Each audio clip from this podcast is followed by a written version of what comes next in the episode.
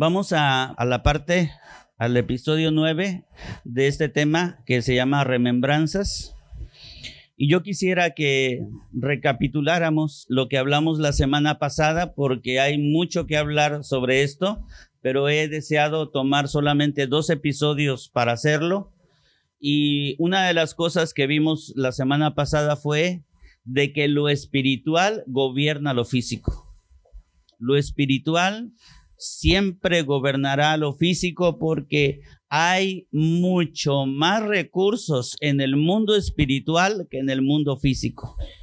Y hay más gente, te lo voy a decir de esta manera, hay más gente en el mundo espiritual moviéndose que en el mundo físico. Hay más gente, hay, es una población que está dividida en dos bandos, en dos grupos, y unos con otros están en una batalla, y esa batalla se intensifica cada vez más cuando el retorno de nuestro Señor, cuando Cristo se acerca a su segunda venida. Entonces, eso es lo que intensifica esa batalla. Entonces, debido a que hay más recursos y más gente moviéndose en lo espiritual, lo espiritual gobierna lo físico porque es un nivel, es un, es un nivel más alto, es un nivel de mayor influencia sobre, sobre nuestras vidas y sobre todo lo que hay. Es por eso que a través de la palabra, y en diferentes escenas vemos cosas que normalmente no pasarían. O sea, nunca, normalmente la ciencia no hace que, eh, eh, un, que un manco le crezca la mano, ¿no? O sea, eso no es normal. No es normal hacer flotar un hacha cuando ha caído en el fondo de un lago. No es normal eso. No es normal tampoco que una columna de humo, de, de, de fuego, vaya acompañando un pueblo. Eso no es normal. No es normal tampoco que caiga maná del cielo, que caiga alimento del cielo. Eso no es normal. Hay muchas escenas en la palabra de Dios, una infinidad de escenas que hacen que nosotros eh, puntualicemos en el hecho de que lo espiritual gobierna lo físico y de que cuando llega algo dentro de toda la dinámica que hay entre lo material y lo no material, entre lo físico y lo espiritual, cuando hay un mover, porque Dios de tiempo en tiempo va trayendo sus deseos al mundo, va trayendo sus deseos a las naciones, va, trayendo sus deseos y sus planes y sus propósitos a los pueblos y asimismo Dios trae sus propósitos de tiempo en tiempo sobre tu vida.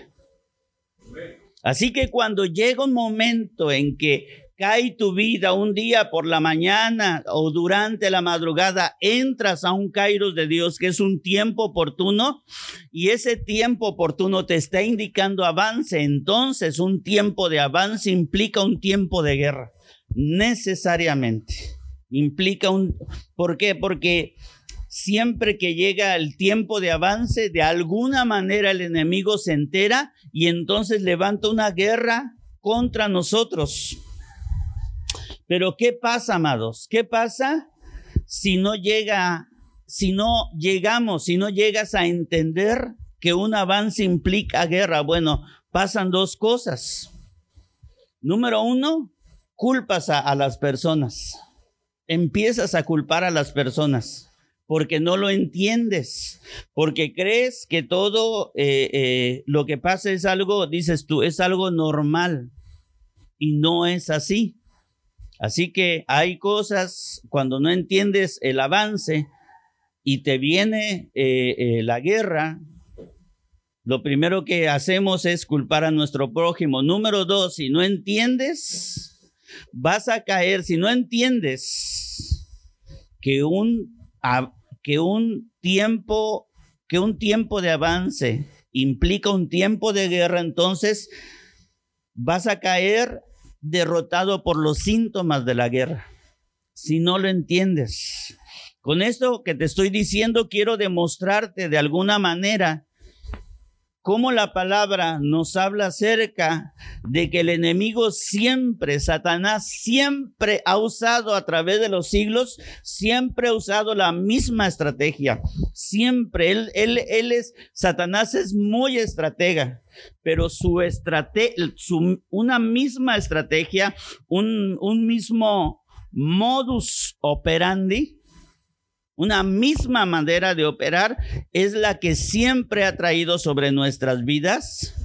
Lo reviste de alguna manera para que no se note como igual, pero Satanás siempre ha traído la misma estrategia, siempre ataca a Satanás de la misma manera, siempre.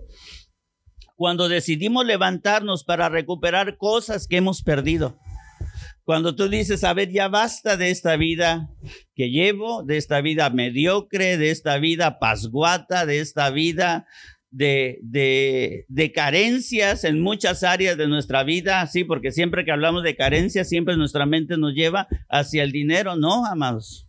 No hay muchas cosas que pueden carecer, que nosotros podemos carecer en nuestras vidas. Y cuando tú dices, ya basta, y tú te levantas para, para poder recuperarlo, entonces te viene la guerra. Y entonces vas recuperando las cosas que, que, que en algún momento pierdes. Cuando te levantas y dices, ¿sabes qué? Voy a recuperar mi primer amor. Sí, porque desde cuando yo estoy lejos del primer amor a Cristo. ¿Se acuérdate que fue una de las acusaciones que el Señor hizo a la, a la iglesia, me parece que de Sardis, que digo, o sea, has perdido tu primer amor. Bueno, cuando tú te levantas para recuperar inclusive tu primer amor, el enemigo siempre va a utilizar esta estrategia en contra de ti para que no lo logres, para que no lo alcances. Si han sido tus hijos los que has perdido, cuando tú te levantas para recuperar lo que Satanás ha robado en tu familia, en tu vida, en las cosas que te rodean y que forman parte de tu vida, el enemigo entonces echa a andar su estrategia contra ti. Su guerra, la guerra de Satanás contra ti, siempre ha seguido a través de los siglos bajo el mismo patrón. ¿Sabes cuál es, cuál es este mismo patrón que el enemigo ha traído en contra de nosotros? Pues dicha estrategia para detenernos es la intimidación, es intimidándonos. Esa es la mejor estrategia que Satanás tiene en contra de nosotros. Satanás no se va a aparecer, Satanás no te va a mover cosas, ¿eh? todas ese tipo de cosas son boberías. La estrategia que por siglos le ha servido bastante a Satanás contra el pueblo de Dios la gente que va, caminando bajo ya la condenación de una, de una perdición eterna, Satanás realmente no está ocupado de ellos, al contrario, usa sus vidas para tratar de bloquear los planes de Dios. Sin embargo, el ataque por excelencia que Satanás tiene siempre va a ser contra los hijos de Dios. Y pon atención, cuando, Generalmente cuando hablamos o cuando pensamos en intimidación, siempre pensamos que intimidación es miedo. Pero la Biblia nos indica que intimidación no es miedo. No tiene, en algún momento el miedo se presenta, pero la intimidación no está tan relacionado con eso. Intimidación es todo menos miedo. Cuando estamos intimidados por el enemigo, suceden cosas en nuestras vidas porque la intimidación tiene síntomas. Repite conmigo, la intimidación presenta síntomas. Bueno, entonces, ¿cómo es que viene? ¿Cuándo se presenta la intimidación en nuestras vidas, amados? Siempre que llegamos a un tiempo de avance. Siempre. Porque una persona pasguata, un cristiano pasguato, un cristiano que pierde su tiempo en cualquier otra cosa, un cristiano distraído, un cristiano que ha llegado en sus sentidos, a, que cuando sus sentidos han estado en estupor, como lo que dice Romanos capítulo número 10, que, que, que nuestros sentidos entran Romanos 11, 8 dice, no está ahí, pero dice Romanos 11, eh, 8, Dios les dio espíritu de estupor, ojos con que no vean ni oídos con que no oigan. O sea, cuando los sentidos de un cristiano están estúpidos, ven, pero no ven, oyen, pero no están oyendo, oyen, pero hay una parte de ellos en su entendimiento espiritual que no entienden que no entienden, no hay, no hay una demanda de parte de la palabra para ellos, no sienten la demanda, no, no sienten la demanda por ir en pos de una vida de santidad, no, no, no, no, no sienten una demanda para ir en pos de obediencia, de servicio, de amor. No lo sienten porque los, los sentidos, Satanás por medio de la intimidación los hace entrar en estupor, o sea, en estupidez. Entonces, estos son los síntomas y cuando un cristiano está bajo estos síntomas de la, de la intimidación, no se logra un avance. ¿Cuándo se presenta la intimidación? Se presenta en un momento de avance. ¿Cómo vino esta intimidación? Pues por el ataque del enemigo. ¿En qué tiempo viene? En ese tiempo de avance que yo le estoy mencionando. Vamos a ver Esdras capítulo número uno. Esdras capítulo número uno habla acerca de los planes que Dios tenía para Israel. Israel se pasó 70 años en cautiverio y llegó un momento en que, en que el profeta Daniel encuentra las escrituras, las empieza a leer empieza a leer los escritos del profeta Jeremías y se da cuenta que el tiempo de cautiverio que Dios había marcado para ellos, escucha, que Dios, ahora, ¿por qué Dios trae ese tipo de cosas sobre nuestras vidas? ¿Por qué Dios permite que seamos, vamos a llamarlo así, atacados? ¿Por qué, ¿Por qué, permite que el enemigo venga en contra de nosotros? Porque Dios quiere despertarnos, amados porque Dios quiere que aprendamos a guerrear, porque Dios no quiere, no, o sea, Dios no quiere darnos las cosas más excelentes de Él sin que nosotros tengamos la actitud correcta. Porque es imposible que alguien con inmadurez y con falta de crecimiento pueda aprovechar bien un recurso precioso de Dios pues es como si a nuestras adolescentes le diéramos toda la libertad y pusiéramos a su disposición muchos recursos, estamos seguros, no hay que pensarle mucho. ¿Sí, ¿Qué pasaría con las vidas de ellas? Bueno, Dios no nos suelta muchas, muchas cosas porque Él sabe, conoce, somos nosotros los que no sabemos, pero Él sabe cómo nos perderíamos con eso. Seguramente nos perderíamos. Sin embargo, las situaciones Dios no las permite porque así como Romanos 8 habla de que Dios trajo un espíritu de estupor sobre ese tipo de gente que escucha la palabra pero no la escucha. O sea, la escucha pero no la entiende. Se queda sin entendimiento, no lo entiende. Así, en un momento, trajo cautiverio sobre el pueblo de Israel, los enemigos se los llevan, destruyen Jerusalén, destruyen, muchos escapan, algunos escapan, pero la gran mayoría de los israelitas son llevados al cautiverio 70 años. ¿A qué se los llevaron al cautiverio? Pues obviamente para ser esclavos, para, ser, para estar bajo el yugo de un gobierno.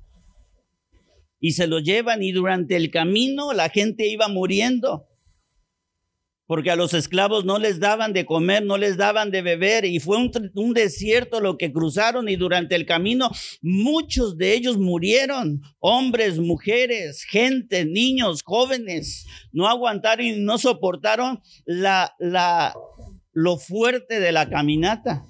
Sin embargo, llegó un pueblo y estuvieron 70 años y durante siete décadas ellos estuvieron creciendo nuevamente como nación y a los nuevos niños que nacían, a los, a los niños que ya crecían y que llegaban a ser jóvenes, los viejos les enseñaban quién era Dios. y se sentaban a los ríos de Babilonia y ahí en los ríos, a la orilla de los ríos de Babilonia, ellos le cantaban el Salmo 123, donde dice que que allá en Jerusalén, cuando estaban allá, cómo se elevaban, cómo se elevaban las alabanzas y los cantos y cómo la gente era feliz gozándose con Dios. Pero ahora después de que ellos pasan 70 años en cautiverio, ellos pierden hasta sus sueños, amados. Y pierden sus sueños porque la intimidación roba tus sueños y roban tus ganas de vivir y, solamente la gente se forma sus propios proyectos de vida. Pero hay un ataque fuerte contra nuestras vidas. Bueno, dice Esdras. Esdras fue un restaurador Mientras Nehemías, el libro de Nehemías nos habla de la restauración material, Esdras nos habla acerca de la restauración espiritual. Y Esdras capítulo 1, verso 1 y 2 dice, en el primer año de Ciro, rey de Persia, para que se cumpliese la palabra del Señor por boca de Jeremías, despertó el Señor el espíritu de Ciro. O sea, tu espíritu solamente puede tener dos condiciones tienes que saber que en esta vida solamente hay de dos sopas. O tu espíritu está despierto o tu espíritu está dormido. Y ambos se tienen que provocar condiciones para que el espíritu esté despierto. Pero hay condiciones que te llevan a que tu espíritu esté dormido. ¿Cómo está tu espíritu, amado? ¿Cómo está tu espíritu? O sea, crees que toda tu vida, crees que todas las condiciones que te relacionan con tu Dios solamente son el domingo por la mañana. ¿Crees, crees tú que, que las cosas que te relacionan con tu Dios es solamente cumplir con una asignación? El espíritu solamente tiene dos condiciones, o está despierto o está dormido. Y dice ahí que Dios despertó el espíritu de Ciro y Ciro fue, era el gobernante de todos los persas, era el hombre en ese momento, el, el hombre más poderoso del mundo.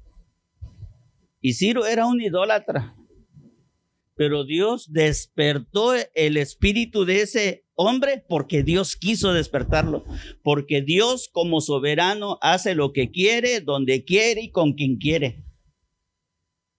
Y en su soberanía Dios despierta el espíritu de este hombre. Dice, el cual hizo pregonar de palabra y también por escrito por todo su reino, diciendo, así ha dicho Ciro, rey de Persia, el Señor Dios de los cielos me ha dado todos los reinos de la tierra y me ha mandado que le edifique casa en Jerusalén que está en Judá. Y esa esa, esa, esa ciudad que estaba destruida, que era Jerusalén, Dios desde hacía ya tiempo que la había escogido como el lugar donde él iba a habitar. Jerusalén era del pueblo de los judíos y ellos perdieron lo que era de ellos. Yo no sé qué es lo que tú has perdido. Pero en los ataques que el enemigo trae sobre nosotros, nosotros perdemos cosas, amados. Hay cosas que perdemos durante la guerra. Las guerras son así. Siempre o se gana o se pierde. Y Jerusalén estaba destruida, Jerusalén estaba deshabitada, Jerusalén había sido perdida. Y cuando pensamos qué es lo que hemos, qué es lo que he perdido yo. He perdido mi primer amor. He, perdido intimidad con mi Dios. He perdido que mi altar esté arreglado. El verso 4, el verso 4 de este libro o de ese capítulo, no lo traigo ahí, pero, ah, dice el verso 3, quien haya entre ustedes de su pueblo sea Dios con él. Y suba a Jerusalén que está en Judá y edifique la casa del Señor Dios de Israel. Él es el Dios, la cual está en Jerusalén. y, la, y Jerusalén tenía que ser edificada. La casa de Dios y hoy la casa de Dios es tu vida. O sea, nosotros somos edificios de Dios y Dios mora en nuestras vidas. Sin embargo, hay una casa que se tiene que edificar. No podemos, bajo la luz de la Biblia, nadie puede decir yo tengo una casa edificada para Dios. No, es una casa que se está edificando. Es una casa que está durando, su edificación está durando hasta que Cristo venga, porque constantemente la palabra no solamente nos alimenta, no solamente sacia nuestra sed, no solamente nos fortalece, sino que la palabra de Dios nos va edificando. Así que nuestra casa, la casa donde Dios habita, donde Dios pone sus planes y sus propósitos, cuando Dios decide movernos, Dios nos mueve y, nosotros respondemos al llamado de Dios porque nuestra casa está dispuesta para Él. Cuando tenemos edificada la casa, no estamos con lamentaciones, no estamos con quejas, no estamos con cosas que nos limitan. Hay cosas que nos limitarán.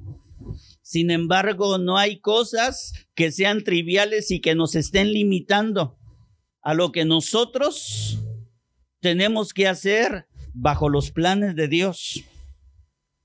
Y después de ese verso que hay ahí, Viene el verso 4 y el verso 4 habla de cuando alguien se levanta y Dios empieza a proveer, no está ahí apuntado, pero déjate, déjame este, leerlo.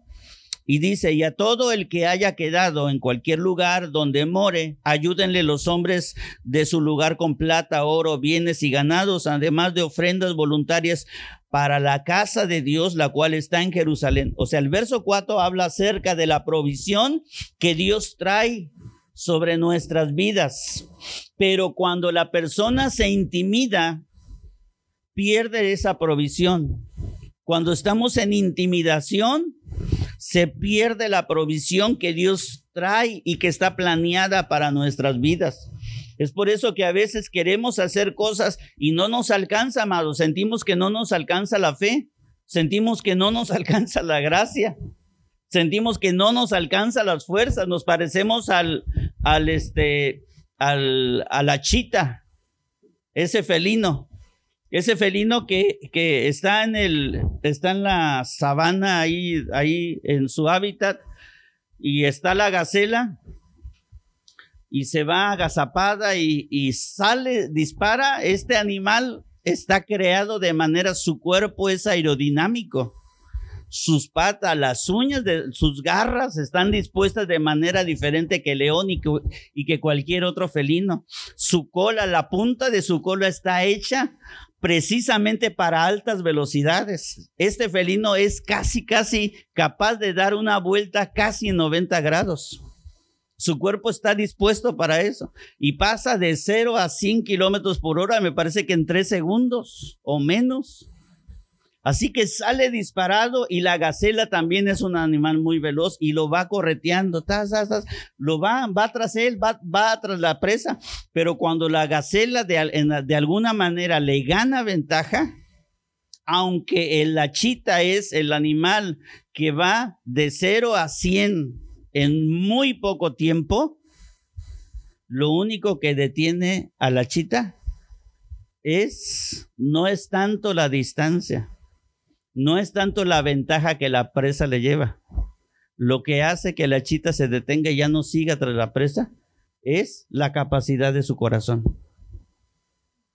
Porque en ese momento su corazón se pierde está latiendo, pero ya no tiene, o sea, llega a su máximo, a su punto máximo de capacidad para estar bombeando sangre, pero hay un momento en que llega a su límite y ya no hay más.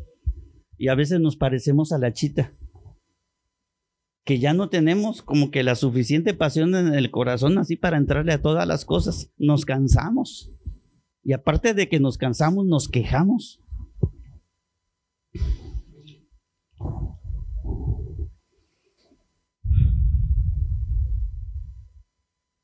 Cuando te levantas y viene el contraataque y no lo entiendes, o sea, está siendo contraatacado y no lo entiendes, provoca que tus sentidos caigan en depresión. O sea, tus sentidos empiezan a deprimir. Si sabes, si te acuerdas cuáles son los, los, nuestros sentidos, ¿verdad? Nuestras partes sensibles. La memoria, la imaginación, nuestra parte cognitiva, nuestra, este, nuestra imaginación, nuestros cinco sentidos, o sea, lo que nos conecta con el mundo exterior se empieza porque tú empiezas a sentir cosas, empiezas a sentir frustración, empiezas a sentir, es cuando ahí aparece el miedo, pero el miedo aparece como una consecuencia de la intimidación y no como la y no como la causa principal de él. Entonces, llega la depresión, llega la frustración y te atoras en tu caminar que ese es el objetivo de la intimidación, hace que te atores, que te detengas. Entonces entras, cuando el cristiano entra y se siente que ya hasta ahí llega, sí, porque está deprimido, porque está frustrado, porque está enojado, porque está, este, triste por cosas que te detienen ahí, porque está desilusionado por, por cualquier cosa. Cuando llegas, llegas ahí, cuando el cristiano llega ahí, entonces se presenta una etapa en la vida del cristiano que es el sueño espiritual y el estancamiento. ¿Qué es lo que le pasó a la tsunamita? La tsunamita llega al amado y empieza a tocar a la puerta. El amado estaba lleno del rocío de la madrugada y llega el amado y le empieza a tocar a la puerta, dice Cantares. Le empieza a tocar a la puerta y la, tsunamita estaba dormida. Cuando el amado está toque y toque a tu vida y tú estás en este sueño espiritual de estancamiento, Está el Señor hablándote, hablándote, hablándote, pero tú decides no moverte porque hay cosas que sientes en tu vida. Hay un momento en que el amado se va. Y dice Cantares que la tsunamita despierta y lo busca. Y lo empieza a buscar lo busca y sale a la calle, la tsunamita, porque entiende, ese, ese es el momento en que nosotros, paz, como que despertamos y decimos, ¿qué estoy haciendo con mi vida en Cristo? Si no, no, no, yo creo que no está bien así.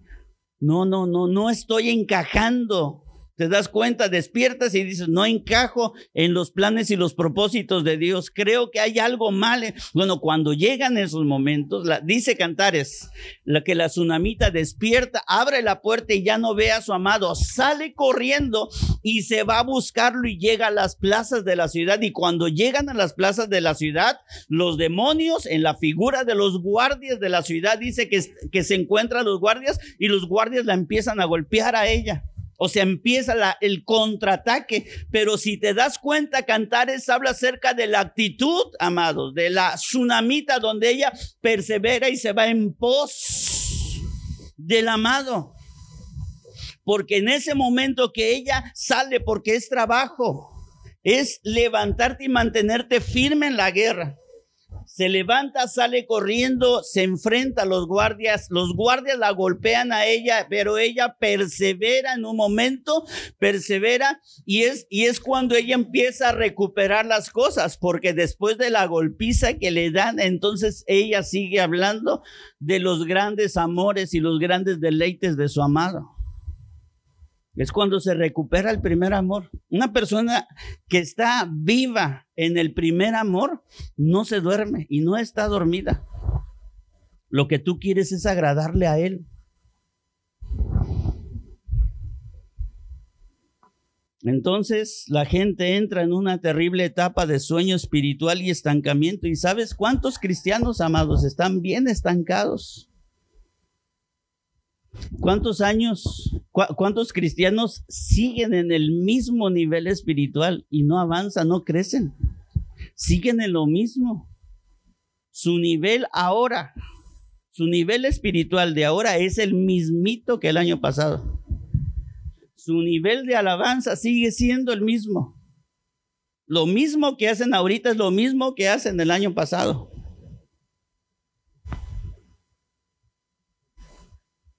La misma manera de que apoyan en el servicio es la misma manera en que siempre han apoyado. No crecen. No van a más, no se arriesgan.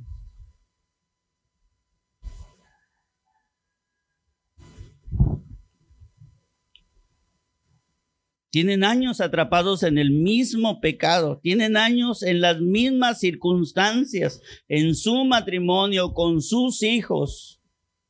Y en o sea, menciono la familia y menciono a los hijos porque esos son los aspectos más importantes de nosotros, pero de ahí le siguen otras cosas, otras demás áreas. Pero en las áreas están estancados. Ahora, ¿por qué están estancados? Porque están intimidados. Porque cuando les llegó su momento en que Dios quería hacer algo en sus vidas, no lo entendieron, amados. No, no lo entendieron, lo dejaron pasar. No entendieron que tenían que luchar y que esa guerra tendría expresiones físicas. Y cuando no lo entendemos, creemos que las expresiones físicas, eso es lo principal y empezamos a acusar, es que este hermano, es que esa hermana, es que esto, es que esta circunstancia, es que mi trabajo, es que mis hijos, es que mi esposa, es que mi esposo, y empezamos a acusar, pero esas circunstancias que tenemos con las cosas materiales y con las personas en nuestra vida solamente son las expresiones porque todo viene del mundo espiritual, la raíz está en el mundo espiritual y está en tu relación con Dios, en tu corazón con Él. ¿Cómo estás con Él? No es tanto el enemigo, es tanto tu corazón en relación con tu Dios. Muchas veces no entendemos cómo en el hogar hay, hay veces en que nos levantamos, amados, y en verdad parecemos animalitos peleando, no lo entendemos. De la nada surge un pleito, de la nada surge una, una, una situación y no lo entendemos. Hay ambientes de enojo, de pleito, de desacuerdos, de molestias o desesperación. Y pensamos que es el hijo o la hija la que tiene la, la, culpa. O los hijos creen que los padres tienen la culpa. Y hay cosas que a veces los padres agarramos la varita y le tenemos que dar y llega la disciplina porque la palabra dice que la vara trae sabiduría al hijo, sin embargo hay cosas que la vara de disciplina no alcanza. Escúchenme bien, hay cosas que la vara de disciplina no da, no te va a dar, no te va a alcanzar a dar. Las cosas en ese caso, sus raíces están en lo espiritual. Hay veces en que tu casa está un montón de demonios ahí,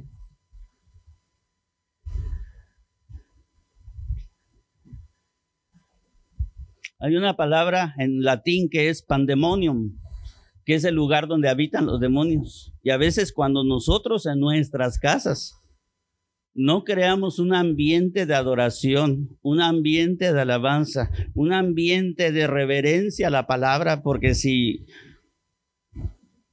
yo no sé cuál sea la actitud que tú tienes con la palabra de Dios, pero cuando no tenemos una reverencia a la palabra en, nuestras casas, sin duda, amados, sin duda, hay demonios. Hay demonios que llegan a habitar ahí.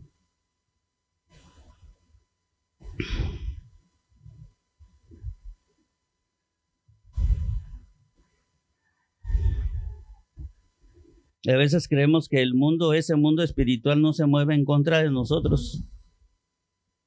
Nos sentimos intocables. Sí, chucha. Sí, cómo no.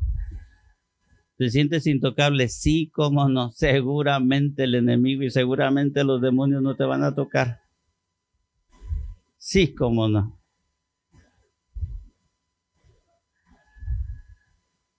Si nuestras casas hay situaciones que no entendemos, seguramente es porque ahí hay demonios.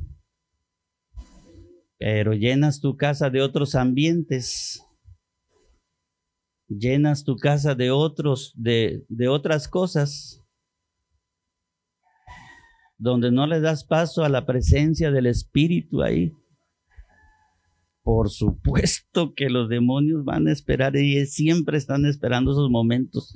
Acuérdate que Satanás está como león rugiente alrededor de nosotros, alrededor de ti, buscando el momento Porque así como Dios tiene sus kairos, sus tiempos oportunos, también Satanás tiene sus kairos. Tiene sus tiempos oportunos de espera, Él está esperando, Él está esperando, Él se retira a veces un paso, se retira y está a lo lejos, Él no quiere que tú lo percibas, está así a lo lejos, pero en el momento menos esperado, Él vuelve a dar tres pasos hacia adelante, se retira uno, pero luego avanza tres. Y dice Pablo en la primera carta a los Corintios, para que Satanás no gane ventaja alguna sobre nosotros, pues no ignoramos sus maquinaciones. Dice Esdras 1.5. Entonces se levantaron los jefes de las casas paternas de Judá y de Benjamín y los sacerdotes y levitas. Todos aquellos, repite conmigo, todos aquellos cuyo espíritu Dios despertó para subir a edificar la casa del Señor, la cual está en Jerusalén. Todos aquellos, te voy a decir quiénes son todos aquellos. En el capítulo 2 de este mismo libro de Esdras habla acerca de que el pueblo estaba conformado por un poco más de dos millones de personas. Y el capítulo 2 nos habla acerca de cuántos fueron todos aquellos, y todos aquellos está hablando de 42.360 personas. Nada más de dos millones de gente que había en el pueblo de Israel, solamente 42.360 personas se levantaron para luchar y para edificar la casa de Dios. ¿Sabes cuánto es esto? Es como si aquí Bueno, 45.360 es el 2.1% de 2 millones de gente, para redondear cifras. Es como si nosotros fuéramos 50 y ¿sabes cuántos se levantan para pelear? Uno nada más. Eso es para darte una idea nada más.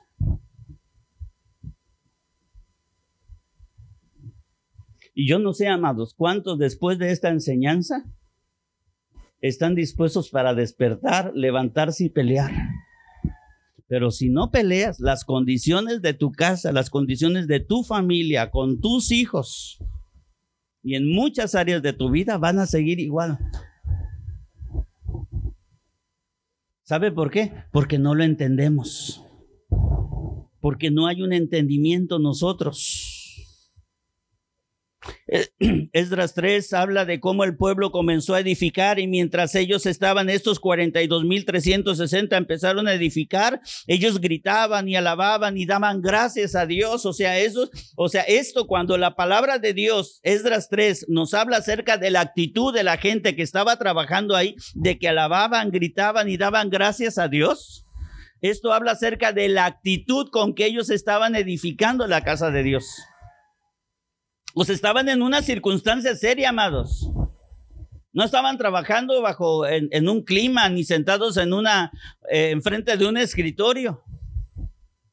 Recuerden que Jerusalén estaba destruida y solitaria, estaba devastada la ciudad. Todos los pozos de agua el enemigo los había cancelado porque era lo primero que hacían en la antigüedad los enemigos. Cuando llegaban a un lugar y lo destruían, lo primero que cancelaban eran los pozos de agua, porque cortando la subestación de agua, el pueblo empezaba a decaer. El pueblo empezaba a decaer, los contaminaban. Imagínate a los jóvenes, los ancianos ya cuando empezaban a tener sed y los niños empezaban a morir. Entonces el pueblo que se tenía que conquistar, se debilitaba. Que es cuando, como, como cuando tú dejas de leer la Biblia. Dejas de comer el pan y dejas de beber el agua y claro que te vas a debilitar. Y debilitado es cuando viene la intimidación hacia nuestras vidas. Pero bueno, o sea, tú crees que Dios te va a bendecir y crees que con un Dios te bendiga, mi hermano. Con eso es suficiente. ¿O crees que orando solamente por ti es suficiente? No, amado. No, no es suficiente. Déjame decirte que no es suficiente. No es la relación que tú personalmente tienes con Él y qué tanto de tu corazón sientes tú de estar con Él, cerca de Él, invitarlo a que habite cerca de ti.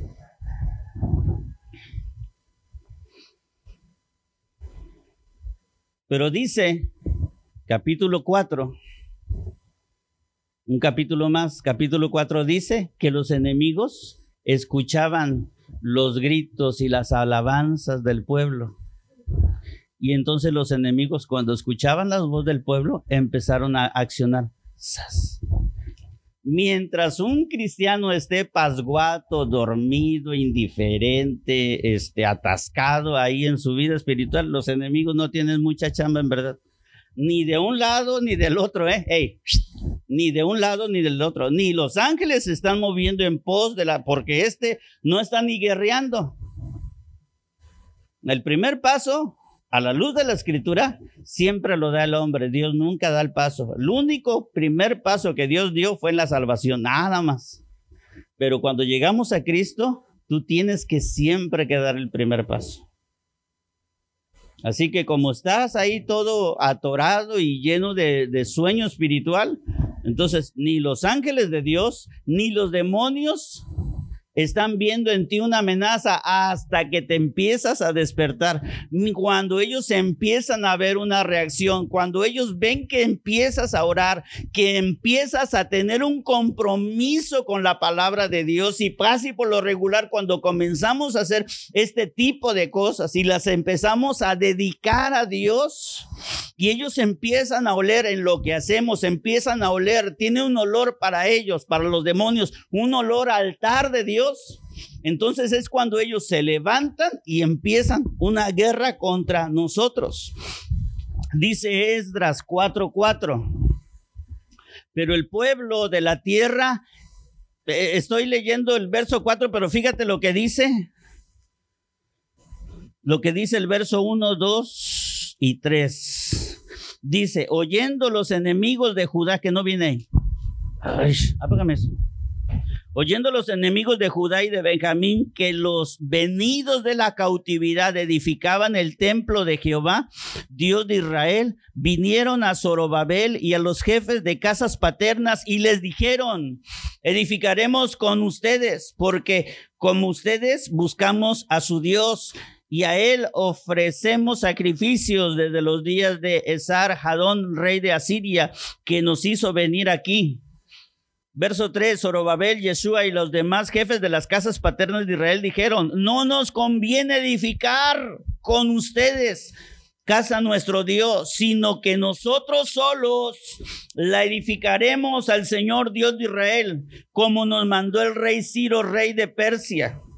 Entonces dice el verso 4, pero el pueblo de la tierra intimidó al pueblo de Judá y lo atemorizó. ¿Para qué? Pues no le estaban diciendo que ellos le iban a ayudar. Era una estrategia. Era una estrategia cuando el enemigo da un paso para atrás y te dice, no les Biblia, no oras, no buscas, no sirves, no se intensifica tu pasión por el Señor, ¿sí? Y ves que no pasa nada. Y ves que no hay consecuencias y tú dices, ah, bueno, estoy bien, soy la princesa de Dios. Soy hija de un rey. Tu lengua que eres una hija del rey. ¿De quién eres hija? De un padre. Y si Dios es tu rey, ¿tú qué eres? Un siervo. No hay no, esa expresión de que soy la hija de un rey no viene en la Biblia. No, si Dios es tu rey, tú eres su siervo. Y si Dios es tu padre, entonces tú eres su hijo y eres su hija. Y si Dios es al que le rendimos adoración, entonces tú te conviertes en un sacerdote. Pero bueno, nos han vendido esa idea, ¿verdad? La teología de Walt Disney. Pero el pueblo de la tierra intimidó al pueblo de Judá y lo atemorizó para que no edificara. O sea, la naturaleza de la intimidación no radica en el miedo, sino en la condenación. Intimidar, la raíz, la naturaleza de la intimidación es la condenación. ¿Y qué fue lo que hizo el enemigo? 4.6, fíjate lo que dice el verso 6. Y, eh, y en el reinado de Asuero, en el principio de su reinado escribieron acusaciones contra los hijos, contra los habitantes de Judá y de Jerusalén. ¿Qué fue lo que hicieron ellos? ¿Qué fue lo que le hizo el enemigo? Empezarlos a acusar y a señalar. En algún momento estuvimos atrapados en un pecado, en algún momento fallamos, en algún momento no hicimos algo, pero hay un momento en que tú te despiertas y dices, no, eso no está bien, yo creo que no tiene que ser así, me voy a levantar, voy a empezar a retomar mi vida de oración, voy a estar, voy a, a comenzar mi, mi, este, mi cercanía con la palabra de Dios, voy a servir a Dios como Él se lo merece voy a hacer esto y voy a hacer lo otro, y el enemigo viene y empieza a acusarte. Y levantas tus manos a Dios, porque luego ni las levantamos, ya como que las tenemos amarradas acá, sí. Y las levantamos y entonces empezamos en nuestra, en nuestra mente, porque eh, Satanás tiene esta habilidad de, de poner pensamientos. Hipócrita, falso, ni vienes a la iglesia. Y cuando, y cuando, y cuando vienes, quieres levantar tus manos. Y quieres que la gente te vea, ¿no? Nada más el pastor te dijo que la levantaras y ya la levantas y es porque ya, o sea, estás haciendo lo que él dice, ¿no? Y, y trae un montón de acusaciones, cosas así semejantes a lo que le estoy diciendo que es una de las cosas más importantes que, se que señala el enemigo en el momento de la intimidación. Fíjate, Esdras 4:12 dice, ¿qué señala el enemigo en la intimidación? Dice, sea notorio al rey que los judíos que subieron de ti a nosotros vinieron a Jerusalén y edifican la ciudad rebelde y mala. Y el enemigo es lo que hace, o sea, no, nos acusan dos alas porque una cosa es ser malo y otra cosa es ser rebelde, ¿verdad? ¿Sí se acuerdan de esa enseñanza? Sí, que una cosa es que cuando tú pecas, pero otra cosa es cuando tú tienes una actitud de rebeldía. O sea, no haces, no solamente no obedeces, sino que vas en contra de lo que se te está pidiendo. Esa es una actitud rebelde. Tener una actitud de rebelde es estar con los mismos, estar bien de acuerdo con los principios de Satanás en tu vida, aunque estés diciéndole amén y gloria a Dios a todas las doctrinas bíblicas. Pero la actitud de tu corazón está con Satanás, mientras el pecador está en contra de la santidad de Dios, este está en contra de la autoridad de Dios. Y dice ahí, la acusación de ellos está bajo estas dos esferas y los acusaban a ellos diciéndoles que eran rebeldes y malos.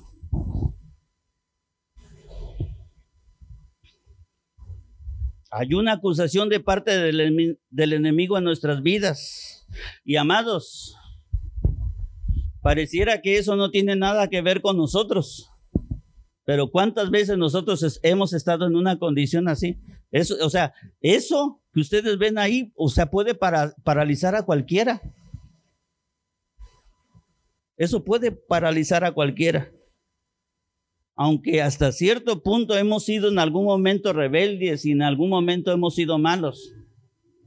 Pero eso, amados, no tiene que ser una constante en nuestras vidas como hijos de Dios. Tenemos que volver a Él. Pero hay algo que también tú debes que entender. No el diablo. Es algo que tú tienes que entender. Y lo que nosotros tenemos que entender es que cuando Cristo muere en la cruz del Calvario, esa sangre derramada por Cristo en la cruz del Calvario es la que nos ha bañado, es la que nuestra vida, tu vida y mi vida hemos sido bañados con la sangre de Cristo. Y todos nuestros pecados, escucha, todos nuestros pecados han sido perdonados. Hay una canción que canta este, este, Jesús Adrián Romero, que se llama No hay condenación de Jesús, de la música de Jesús Adrián Romero. Nada más me gustan como cuatro o cinco canciones nada más. Bueno, entre ellas esta canción. Si no, escúchala esta semana. Se llama No hay condenación. Y él comienza diciendo en la canción, no hay argumento ni juicio contra mí porque con su sangre me vino a redimir. Mis pecados Él borró y mi deuda canceló. Él ha pagado la deuda por mí. Y si tú analizas la canción, la canción eh, está, está muy padre y habla de todo lo que ahorita yo te estoy diciendo. Pero ¿sabes qué? Es eso, esos términos son más que una canción. Tiene que ser un entendimiento para nuestras vidas. O sea, no es el diablo el que lo tiene que entender. Tú tienes que entender que ya no hay condenación en contra de nosotros. Porque cuando no lo entendemos, amados, entonces el enemigo es cuando nos intimida. Si estancado estás, es porque no has creído lo que la sangre de Cristo ha hecho en tu vida. ¿Lo merecíamos? No, no, o sea, no merecíamos eso, pero es como también lo que hemos cantado. Hemos cantado muchas veces y hemos levantado nuestras manos y quizá en algún momento hemos llorado cuando cantamos, fue tu gracia que mi vida renovó, fue tu gracia que mi deuda canceló, fue tu gracia que de muerte me llevó a vivir para tu gloria, oh Señor. Y quiero cerrar esta enseñanza con lo que dice Segunda de Corintios 4. Porque esta leve tribulación momentánea produce en nosotros un cada vez más excelente y eterno peso de gloria, no mirando nosotros las cosas que se ven. Ayúdame. Sino las que no se ven pues las cosas que se ven son temporales, pero las que no se ven son eternas. Y en, la, en el momento de la intimidación, nuestros ojos son movidos de estar viendo las cosas eternas a las cosas que se ven. Y cuando sucede eso, entonces ese peso de gloria de la cual habla aquí Pablo no se logra en nuestras vidas. No de todos, amados. Escúchame bien. No de todos Dios obtiene la mejor gloria. Lo voy a volver a, decir.